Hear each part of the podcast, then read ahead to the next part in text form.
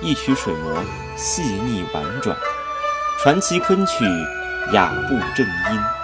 这里是中国昆曲社电台，我是马树安。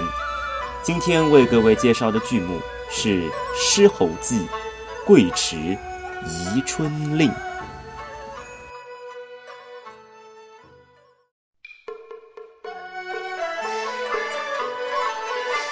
相信很多朋友们听到《狮吼记》这出戏的名字，就会想起苏东坡形容自己的好友陈继常“忽闻河东狮子吼，拄杖落地心茫然”的诗句。那么这出戏的确也是在描写陈继常跟自己的妻子柳氏两个人之间所发生的故事。那么这出戏的剧情大致是描写，有一天苏东坡来邀请他的好朋友陈继常一起出去郊游踏青。那么陈继常的太太柳氏就非常的不乐意，认为你们文人每一次出去玩花踏青的时候，总要带着一些歌妓，那真是太不尊重我了。那陈继常就跟他的太太保证说，如果这次我跟苏东坡出去踏青有歌妓在场的话，那么我回到家里就让你用青篱杖打我。那么柳氏也就把陈继常的承诺当真话听了，也就让他跟着苏东坡去了。那么想不到，当天到了踏青的现场之后，苏东坡真的带了一个歌姬在场。这个现象也被柳氏派出来的仆人叫做苍头所看见了。那么苍头回去禀告柳氏之后，柳氏当然是非常的愤怒。那么隔天早上，他就准备了青篱杖，准备要跟陈继常算账。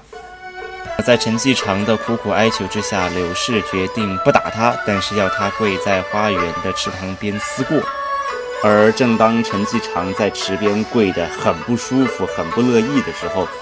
这时候刚好苏东坡又来到陈继常的家里面拜访，于是接下来就上演了一出陈继常、苏东坡与柳氏三个人的群戏。那么在贵池这折戏当中，并没有太艰深的唱腔，或是困难的身段，或是武功，但是依然考验着演员们在演技上的功力。像在这折戏中，一共有三个主要的角色，分别是由刺杀旦所应功的柳氏、金生所应功的陈继常，以及老外所应功的苏东坡，三种不同的角色。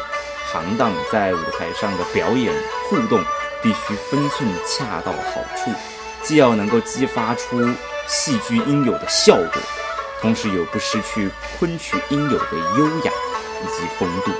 那么最值得关注的是柳氏这个角色，因为柳氏这个角色，他虽然在最初的设定上是刺杀旦，但是很多的剧团在演出的时候，往往以闺门旦演员来应功。因为柳氏这个角色，她同时具有刺杀旦强烈、突出、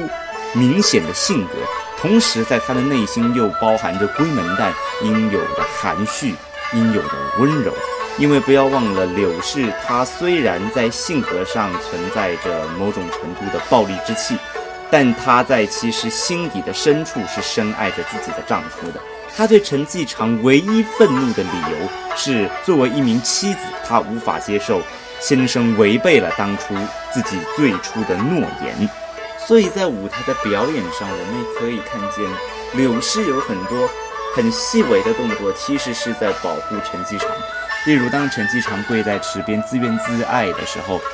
柳氏有主动的偷偷把自己的手帕递给陈继常。而且，其实整折《狮吼记》里面，大家可以注意到，柳氏唯一用青篱杖打过的人，并不是陈继常，而是苏东坡。因为他其实真正气的人，并不只是陈继常，更是苏东坡。因为柳氏认定是苏东坡来勾引自己的先生，因此导致陈继常违背了自己当初的誓言。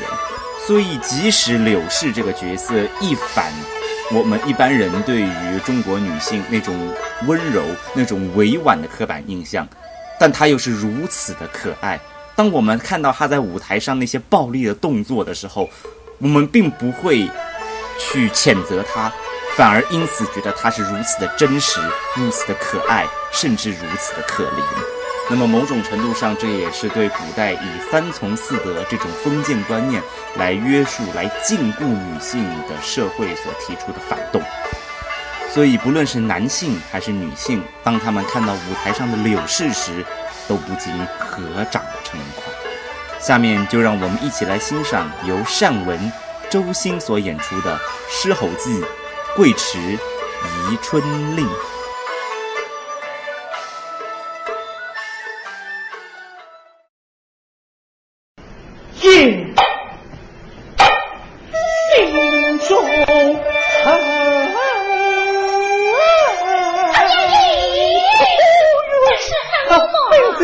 娘子家，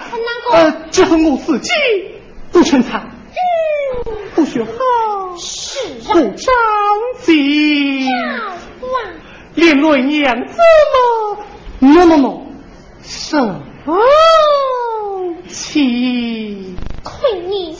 是不信，喏。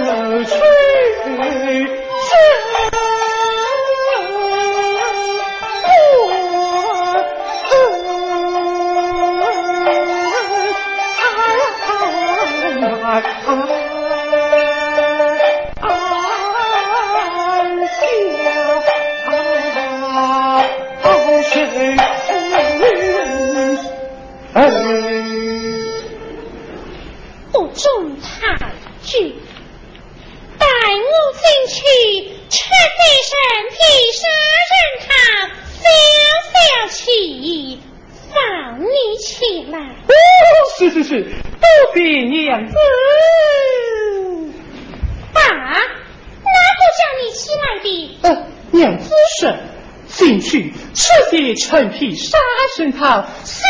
消气放我起来的呀？哪个说的？娘子自己说的呀，娘子自己说的。